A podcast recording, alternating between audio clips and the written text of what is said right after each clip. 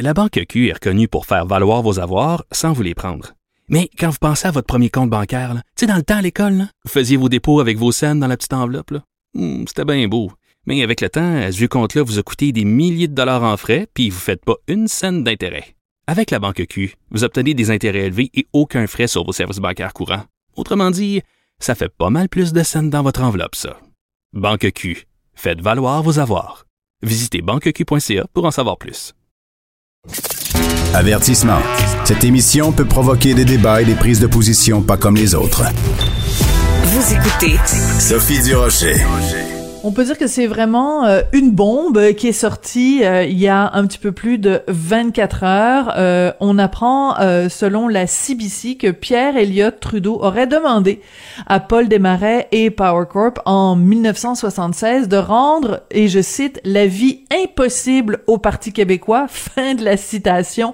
Beaucoup, beaucoup de réactions. On va en parler avec Jean-François Lisée, ancien chef lui-même du Parti québécois. Jean-François, bonjour. Bonjour. Jean-François, as-tu été surpris ou c'est tout à fait dans la lignée de ce que toi tu sais et ce qu'on sait tous sur euh, les liens entre Power, Desmarais, euh, le fédéralisme et cette haine de la souveraineté et de l'indépendance? Ben, euh, tu, poses bien la question, donc non, ça, ça, ne me surprend pas. Moi, j'avais évidemment travaillé sur ce sujet pour mon livre Dans l'œil de l'aigle et ben j'avais j'avais obtenu un, grand nombre de documents euh, du gouvernement euh, américain grâce à la loi d'accès à l'information, mais ce document-là ne m'a pas été donné parce que euh, c'est la disons c'est la méthode dans les archives les, les bouts les plus croustillants sortent toujours le plus tard hein. Ouais. et ce qui fait que le travail d'historien n'est jamais terminé parce que parce qu'un peu plus tard, euh, on va finir par tout dire, mais euh, bon.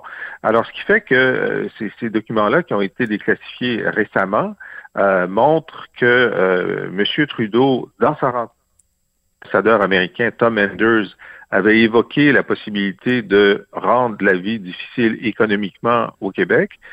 Et c'est l'entrevue de Paul Desmarais ou l'entretien de Paul Desmarais avec l'ambassadeur Enders qui va où il va encore plus loin et Desmarais mm-hmm. dit ben Trudeau m'a demandé de désinvestir du Québec puis l'idée et là je cite l'idée c'est de faire en sorte que le taux de chômage qui est à 10% en ce moment monte à 20% l'an prochain.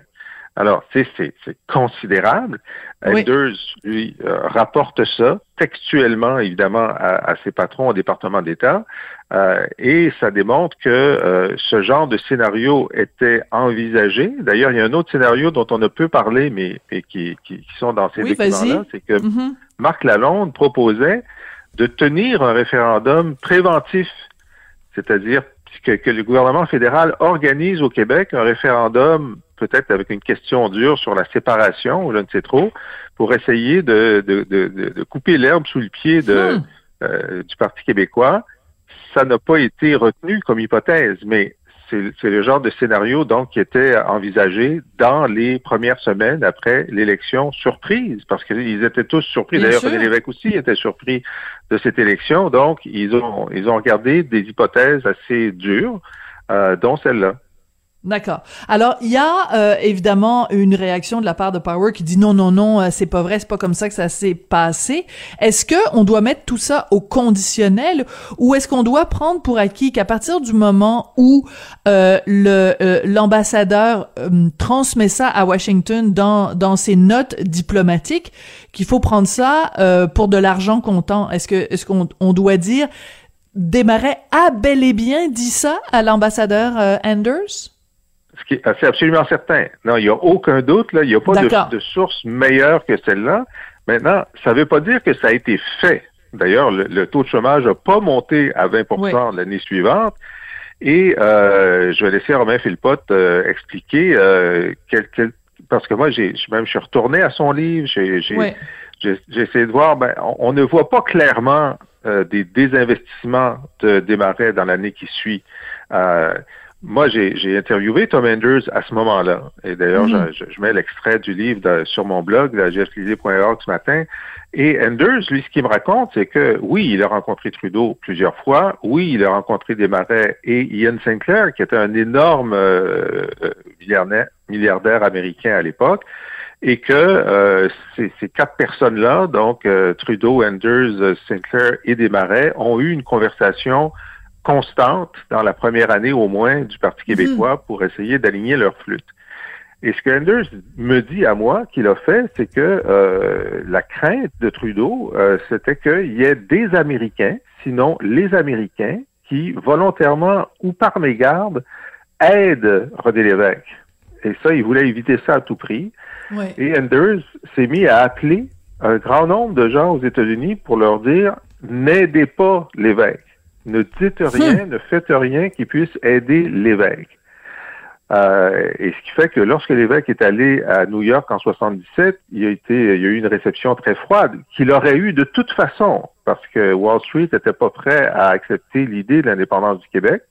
Mais euh, Enders a, participé à faire en sorte qu'il n'y ait aucune voix positive. Il y aurait pu y avoir une coupe de voix positive.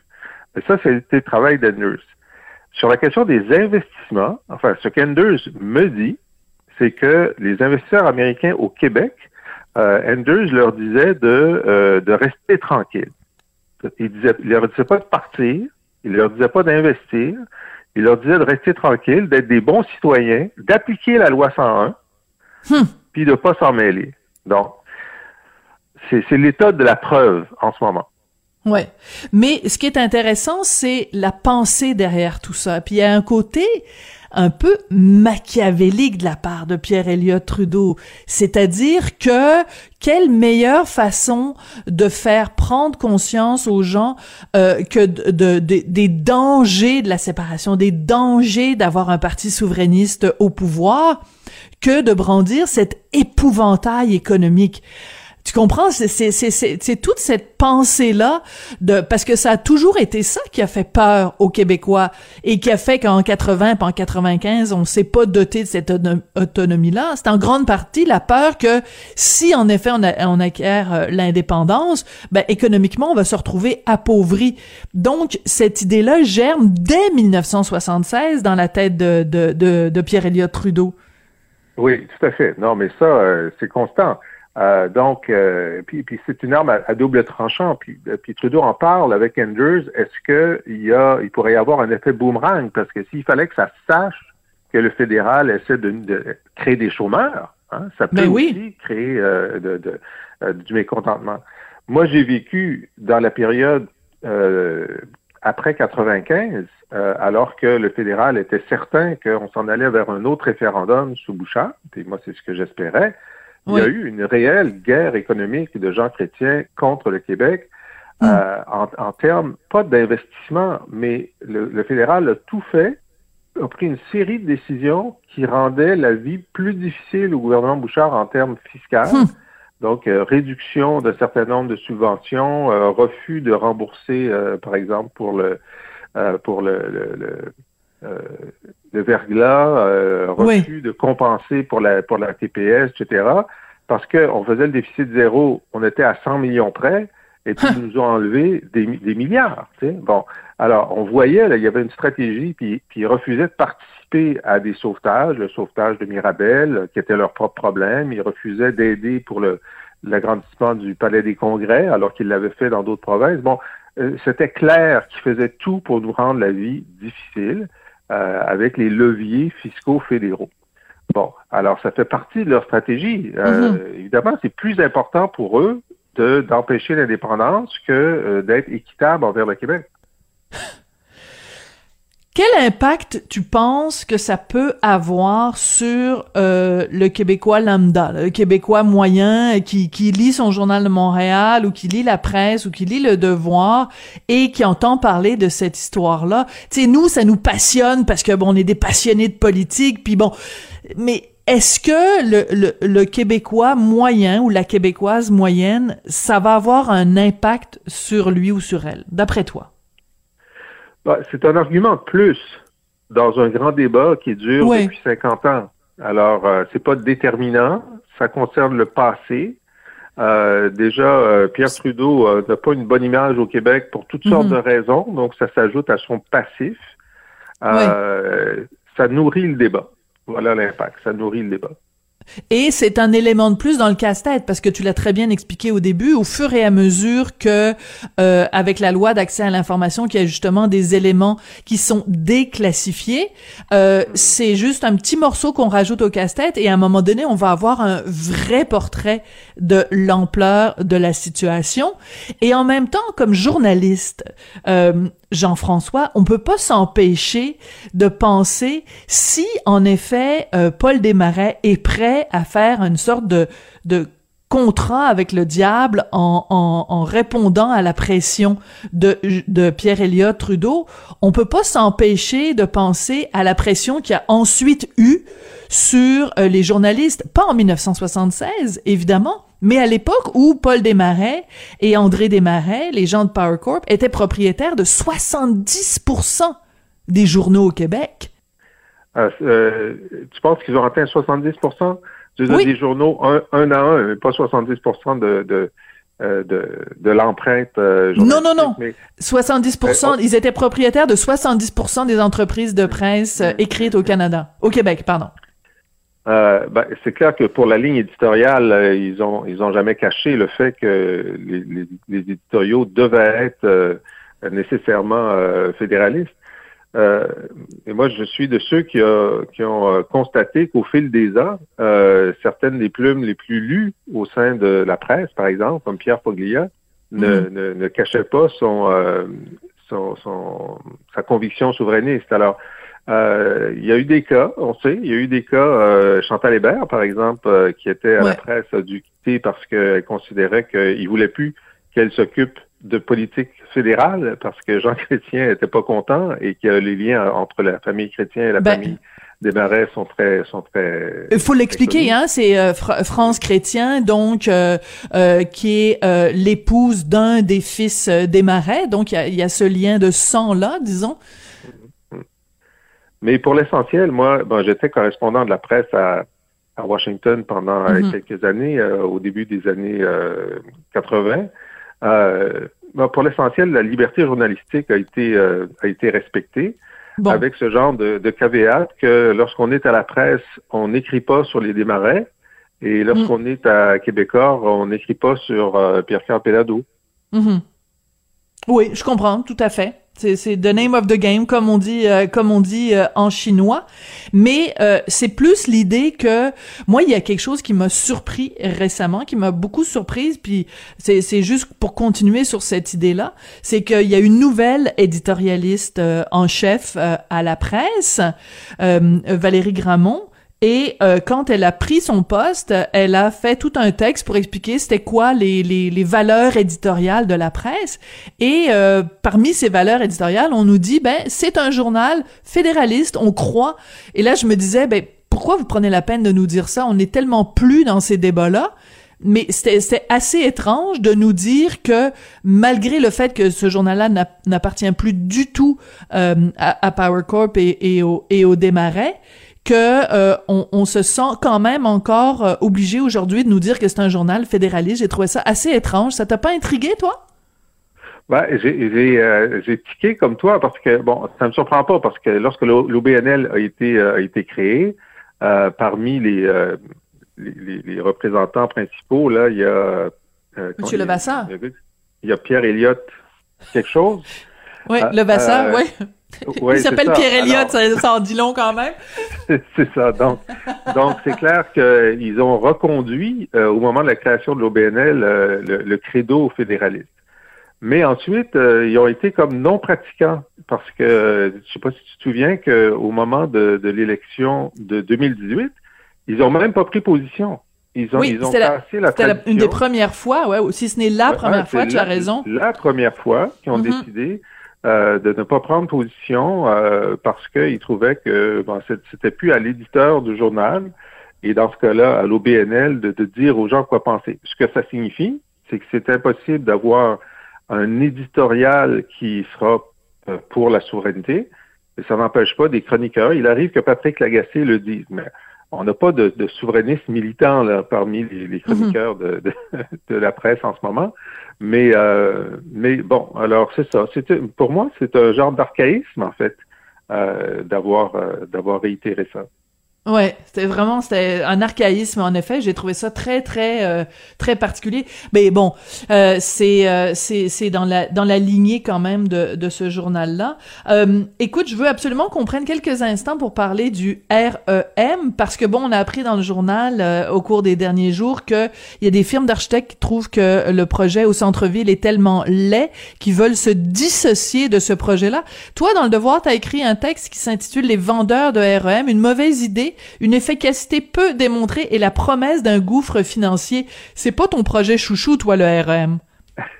non, parce que, euh, je veux dire, le problème, c'est que la caisse vend des REM. C'est ça qu'elle fait. Hein. Elle, la caisse de dépôt et placement, oui. Avec le, oui. avec le SkyTrain. Et puis ensuite, le gouvernement Couillard, il a dit, pourriez-vous nous faire quelque chose pour aller à l'aéroport? Ils ont dit, ben, ça tombe bien, on fait des REM. Et ensuite, le go a dit, ben, vous pouvez faire quelque chose pour aller dans l'Est? Ben, ça tombe bien, on fait des REM. Alors, les deux gouvernements n'ont pas demandé à des experts quel était le meilleur rapport qualité-prix et le meilleur rapport environnemental, quel est euh, mm-hmm. le mode de transport qui va le plus réduire la circulation, le plus réduire les effets de, de, de gaz à effet de serre. Non, non. Ils ont dit, pouvez-vous faire un REM? Alors, évidemment, on se retrouve avec des REM là où on devrait avoir des tramways, on devrait avoir des, des, euh, des, des, bus, euh, des, euh, on devrait avoir un, métro. On se retrouve juste avec des REM et ça a des contraintes énormes parce que le, le, projet de la Caisse, donc, de faire une grande partie du trajet vers l'Est en surélevé, sur René Lévesque, il n'y a aucune façon de rendre ça beau. Je veux dire, ça ne se peut pas. Hein? Et donc, ce qui est extraordinaire, c'est que les deux firmes d'architectes qui avaient été approchées se sont retirées parce qu'il y a un coût réputationnel à être ceux qui vont défigurer le centre-ville de Montréal. C'est très clair. Mais écoute, je, tu te promènes, tu te promènes, tu habites à Montréal, tu te promènes comme moi. Le, les, les trucs de REM qu'on voit déjà, déjà, c'est pas beau. Alors, je veux dire, euh, c'est, ça augure mal. Moi, je, disais à Caroline Saint-Hilaire hier, quand je me promène puis que je passe euh, de, devant des trucs de, REM, j'ai l'impression d'être dans Blade Runner. Puis même pas la version de Denis Villeneuve, la version encore plus épeurante euh, d'origine de Scott. Oui, alors donc le, débat est, est, lancé, puis la Caisse tient vraiment à son projet parce qu'on sait que la ville de Montréal euh, a lancé euh, donc l'idée de ben, peut-être qu'on pourrait l'enfouir à ce moment-là. Évidemment, ça va coûter un milliard de plus, mais là, on est à un milliard près. Ben non, pas vraiment. Et là, la Caisse a, répliqué dans la presse de lundi en disant euh, on, ne peut pas, ça, ça, ferait effondrer le centre-ville, donc sous René Lévesque, et, et le, le, le la caisse de dépôt elle-même serait en danger tellement ça coûterait énormément cher. Vraiment, ils ont mis toute la gomme. J'ai trouvé ouais. ils, ah bon. Ils beurraient épais.